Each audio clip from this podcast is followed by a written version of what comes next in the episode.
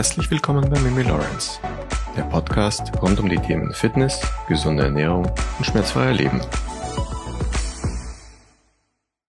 Heute geht es um das Thema, wie viel Kalorien brauchst du eigentlich? Oder wie berechnest du auch deine Kalorien, um deine Ziele zu erreichen? In den ersten zwei Folgen haben wir uns ja mit dem Stoffwechsel und mit dem Thema Kalorien schon etwas gröber auseinandergesetzt. Und heute geht es wirklich um, diesen, um diese Analyse, wie viel Kohlenhydrate du tatsächlich bebrauchst.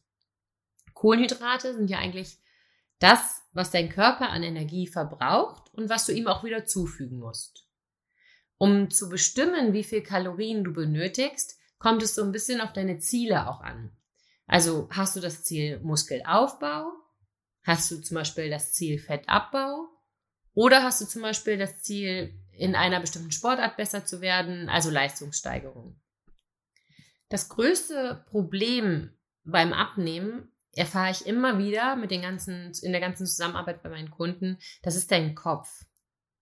Deswegen muss man da so ein bisschen vom Kopf her und mit ganz viele Frauen gehen halt sehr verbissen an diese Sache ran und setzen sich so ganz krasse Verbote und es fällt immer wieder dieses Wort, ich muss und ich darf nicht.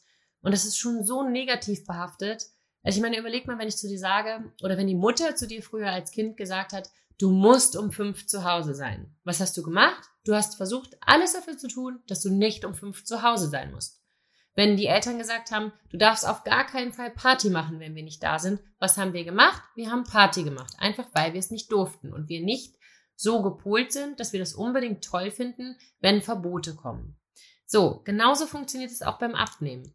Du musst irgendwie, du musst da anders dran gehen. Du musst ein bisschen lockerer werden. Gerade Frauen müssen da locker rangehen. Und das ist so ein bisschen so, ja, so ein bisschen zum Beispiel wie beim Wellenreiten. Wenn du anfängst mit dem Wellenreiten, also das erste Mal mit deinem Brett aufs Wasser gehst, du fällst runter, du stehst nicht, du fällst aufs Brett, du haust dir das Knie an. Das macht keinen Spaß.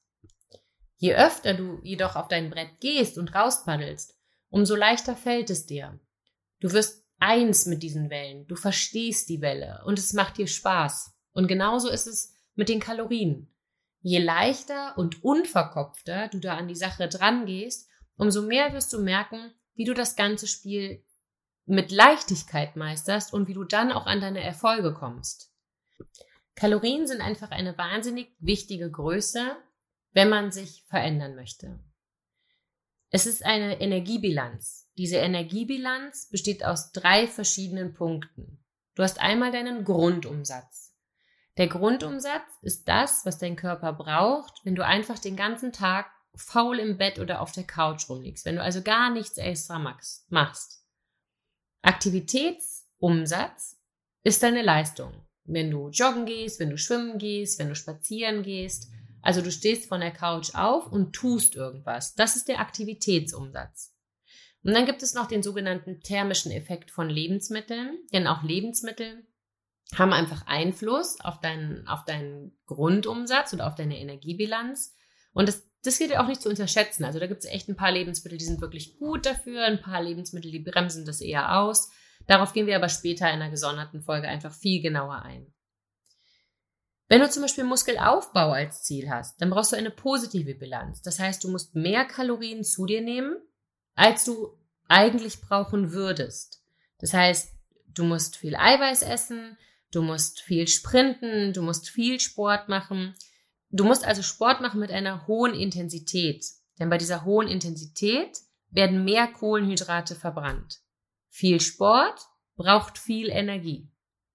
Das heißt, wenn du zum Beispiel eine Stunde laufen gehst, sind es ungefähr so 300 bis 700 Kalorien, die dein Körper da verbrennt, wobei das ein sehr ungenauer Richtwert ist, aber so als grober Richtwert ist es schon in Ordnung. Wichtig ist aber, wenn du das jetzt anfängst wirklich zu tracken mit so einem, mit so einem Kalorientracker, diese Sportkalorien würde ich en Detail überhaupt gar nicht alleine tracken. Das, das bringt dir einfach gar nichts. Und da kommen wir schon zum zweiten Punkt. Diese ganzen Aktivitätstracker, also diese ganzen Armbanduhren und all das, die sind wahnsinnig ungenau. Die haben eine Abweichung von bis zu 40 Prozent. Teilweise waren die sogar bei Messungen bis zu 98 Prozent ungenau. Ja, deswegen würde ich niemals, wenn es wirklich dein Ziel ist, abzunehmen, würde ich mich niemals auf so einen Sporttracker verlassen, sondern wirklich immer auf so einen Kalorienrechner, den du im Netz findest. Wenn du diesen, diesen, diese Messung von so einem Tracker nimmst, das sind Studien, die sagen, dass fast alle total ungenau sind. Also da hat Stiftung Warentest im Juli 2020 jetzt erst eine Testung gemacht, wie genau diese Fitness-Tracker ähm, funktionieren. Und fast alle waren entweder viel zu niedrig oder viel zu hoch. Da gab es Abweichungen von 24 Prozent bis zu 98 Prozent Ungenauigkeit. Das bedeutet, dass der tatsächliche Wert, den du wirklich verbrauchst, entweder um die Hälfte zu wenig oder um das Doppelte zu viel angezeigt wurde. Die gute Empfehlung und ein Shoutout an Apple und an Garmin. Es gab zwei Uhren, nämlich genau zwei Uhren dieser Marken, die eher genau waren. Und das ist einmal die Apple Watch. Mit 25% Abweichung zählt sie zu den eher genaueren. Und es war die Garmin Vivo Active 4. Wie gesagt, das hat der Stiftung Warentest oder die Stiftung Warentest jetzt ist im Juli 2020 gemessen, ist also eine sehr aktuelle, aktuelle Testung. Aber es bleibt auch bei diesen beiden Uhren eine Abweichung von um die 25 Prozent. Deswegen ist meine ganz persönliche Empfehlung an dich, wenn es um Kalorien-Tracken geht, track auf gar keinen Fall nur deine Aktivitätskalorien gesondert und nimm immer einen Kalorienrechner aus dem Netz. Wenn du jetzt so einen Kalorienrechner für dich gefunden hast und du fängst an, ins Kaloriendefizit zu gehen und es funktioniert auch alles ganz gut, dann geht dein Körperfettanteil runter. Super. Wenn du das aber alles machst und dein Körperfettanteil, der verändert sich überhaupt gar nicht, dann bist du in einem Kaloriengleichgewicht. Das heißt, du nimmst immer noch zu viele Kalorien zu dir zu. Möchtest du hingegen Muskelaufbau betreiben und dein Training und deine Ernährung, die sind eigentlich echt top, also du ernährst dich clean, du bist regelmäßig im Training, machst Krafttraining etc., aber trotzdem passiert über mehrere Monate gar nichts, wirst du vermutlich auch in einem Kaloriendefizit sein. Das heißt, du gibst deinem Körper nicht genug, Ernähr äh, nicht genug Nährstoffe und auch nicht genug Energie, damit er überhaupt den Muskel aufbauen kann. Da sind wir sowieso schon bei einem generellen Problem, wenn man sich in ein zu großes Kaloriendefizit begibt, was wirklich meistens Frauen machen. Also diese, diese typischen Schwachsinnsregeln wie ernähre dich jetzt mit 500 Kilokalorien am Tag und dann läuft das und das machen Supermodels auch. Das ist halt eine der größten Schwachsinnigkeiten, die es überhaupt gibt. Denn wenn du in ein zu großes Defizit äh, gerätst, wirst du Nährstoffmangel haben, es wird ein Muskelabbau passieren, also dieser Kannibalismus-Effekt. Dafür haben, dazu haben wir in den letzten zwei Folgen was gesagt. Und was du bestimmt kennst, es kommen Heißhungerattacken. Du hast schlechte Laune, dein Leben ist einfach nicht mehr lebenswert. Deswegen darfst du auf gar keinen Fall in ein zu großes Defizit. Die Kalorien, das sind halt nur, das ist nur ein Element von diesem, von diesem ganzen, von diesem ganzen Konstrukt, wie du einfach abnehmen kannst oder wie du Muskelaufbau betreiben kannst. Es ist neben den Kalorien zählt eine ausgewogene Ernährung, es zählt Krafttraining und Cardiotraining und auch das mentale Element ist einfach nicht zu unterschätzen. Alle diese vier Punkte haben ein eigenes Feedback-System an dein Gehirn und all das trägt zu deiner Zielverfolgung bei. Auch jetzt kommen wieder diese Fragen, ja, aber kann ein Mann, der muss doch, der nimmt doch ganz anders ab als eine Frau oder der Mann, der baut doch auch ganz anders Muskeln auf auf eine Frau. Das hat doch alles, ist doch alles total unterschiedlich. Ich glaube, wir müssen lernen, uns von zu viel Dogma freizusprechen. Wir funktionieren einfach nicht so, wie das uns in Magazinen und in Fitnessblogs gerne dargelegt wird, dass ich dir einfach deine Ernährungstagebuch gebe, und ich sag dir, du musst am Montag das essen, am Dienstag das, am Mittwoch das, mach am Montag bitte den Sport, am Donnerstag den Sport und am Freitag den Sport. Ich glaube, erfolgreich und glücklich erreichst du deine Ziele nur, wenn du lernst, auf deinen Körper wieder wirklich zu hören. Männer und Frauen sind zwar unterschiedlich, und zwar in ganz vielen Faktoren und auch mit bestimmten körperlichen Werten, aber das oder der große Vorteil, den Männer meiner persönlichen Meinung nach haben, ist, dass Männer viel entspannter mit diesem Thema umgehen als Frauen. Frauen, da sind Kalorien immer die bösen Feinde. Man, die Frauen sind total verbissen und das ist immer so ein, so ein Kampf, den man da so ausführt. Und Männer sind da so ein bisschen gleichgültiger und nehmen das so ein bisschen mehr, wie es halt gerade kommt. Nicht, dass die dann nicht ihre Ziele erreichen wollen und so, das meine ich gar nicht, aber das ist ein anderer Umgang einfach damit. Das Problem von dieser Verbissenheit und sich daran festbeißen und ich mache das jetzt so ein bisschen als Kampf gegen mich, da passiert halt einfach, das ist nicht gut für dich. Und das wirst du auch gemerkt haben, wenn du dich schon mal in so ein Kaloriendefizit gebracht hast. Also diese vermeintliche Anfangsdisziplin, die als wunderbar galt, dass man das schafft, das durchzuhalten und wo du vielleicht auch von Freundinnen die Anerkennung bekommst, dass du das dann durchhältst mit dieser, mit diesem wenigen Essen. Das führt dich aber leider in einen Teufelskreis. Diese eiserne Disziplin ist ganz oft pure Quälerei. Das kriege ich immer mit. Das macht den wenigsten, macht das Spaß. Also ich würde behaupten, 98 Prozent der Frauen finden das ehrlich gesagt richtig beschissen, aber denken, das ist der einzige Weg, wie es denn geht. Sie bekommen schlechte Laune, Sie, sie, sie, sie haben Schlafstörungen, einfach weil zu wenig zugefügt ist. Die Haare fallen aus. Es ist ein, ein Teufelskreis an schlechten Sachen oder ein Rattenschwanz an schlechten Sachen, der da dran hängt. Und das Allerschlimmste ist, dann kommt irgendwann die Heißhungerattacke und du stopfst in dich rein, was du nur findest, einfach weil du denkst, verdammte Scheiße, ich habe Kohldampf. Und genau da ist dann das Problem. Der Jojo-Effekt tritt ein, du nimmst schlagartig viel mehr zu, als du jemals abgenommen hast und genau das bewirkt, wenn man mit einer falschen Disziplin und mit einer Verbissenheit an die Sache rangeht.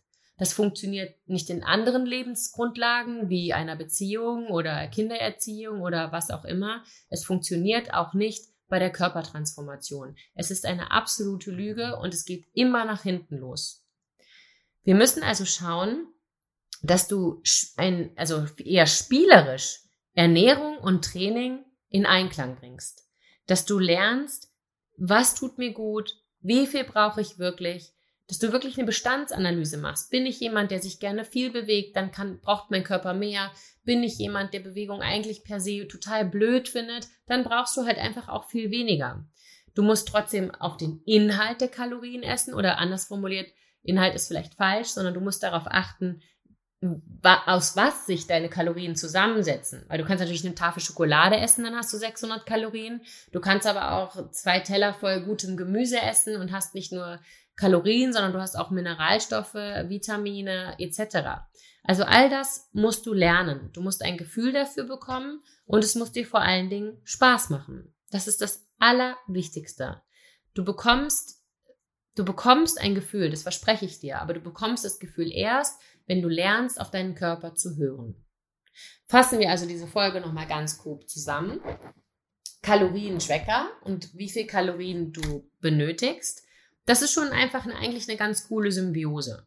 Du solltest deinen Kalorienbedarf entweder durch so einen Kalorienrechner aus dem Internet bestimmen lassen. Vorsicht allerdings, weil alle mit einem unterschiedlichen Algorithmus arbeiten. Du solltest dich auf gar keinen Fall auf Fitness-Tracker verlassen, weil die Abweichung einfach selbst bei den besten bei 25 Prozent und bei den schlechtesten bis 98 Prozent liegt.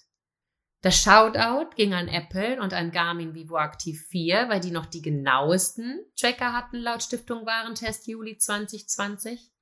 Und das Allerwichtigste ist, du hast nur dieses eine Leben. Und das ist toll, wenn du merkst, dass du zu dick bist und du möchtest gerne abnehmen, weil du dich nicht wohlfühlst, weil es deiner Gesundheit schon nicht mehr förderlich ist, dieses Gewicht. Oder wenn du merkst, ich bin zu dünn und ich möchte gerne Muskeln aufbauen, ich möchte gerne athletischer aussehen. All das sind tolle Ziele, aber lass diese Ziele dein Leben nicht bestimmen, sondern du musst jeden Tag das schönste Leben leben, was du haben möchtest und musst clever und spielerisch an deine Ziele gehen, denn diese Ziele dauern meistens länger als drei Tage und dafür muss es Spaß machen. Und wenn es keinen Spaß macht, wirst du keinen Erfolg haben. So, das waren unsere ersten drei Folgen mit dem Thema Stoffwechsel und das grobe Thema Kalorien. Ab den nächsten Folgen gehen wir ein bisschen tiefer auf die allgemeine Ernährung ein. Also, was ist Clean Eating? Was passiert beim Intervallfasten? Ich habe eine E-Mail bekommen mit einer Frage von einem 15-jährigen Fußballspieler, der wissen wollte, wie sich gesunde Ernährung auf die Leistungsfähigkeit ausübt. Das fand ich eine sehr spannende Frage. Da sind wir auch schon in der Produktion. Das kommt auch in den nächsten drei Folgen als Thema. Und wenn du irgendwelche Fragen und Wünsche hast, hinterlass uns einfach gerne eine Nachricht. Schreib uns eine E-Mail wir freuen uns und wir antworten wirklich auf alles. Und wie immer bedanke ich mich bei dir, dass du uns zugehört hast und freue mich schon auf die nächste Folge, mit der ich dich wieder hoffentlich ein Stück näher an deinen gesunden, beweglichen und schmerzfreien Körper bringe, den du gerne hättest.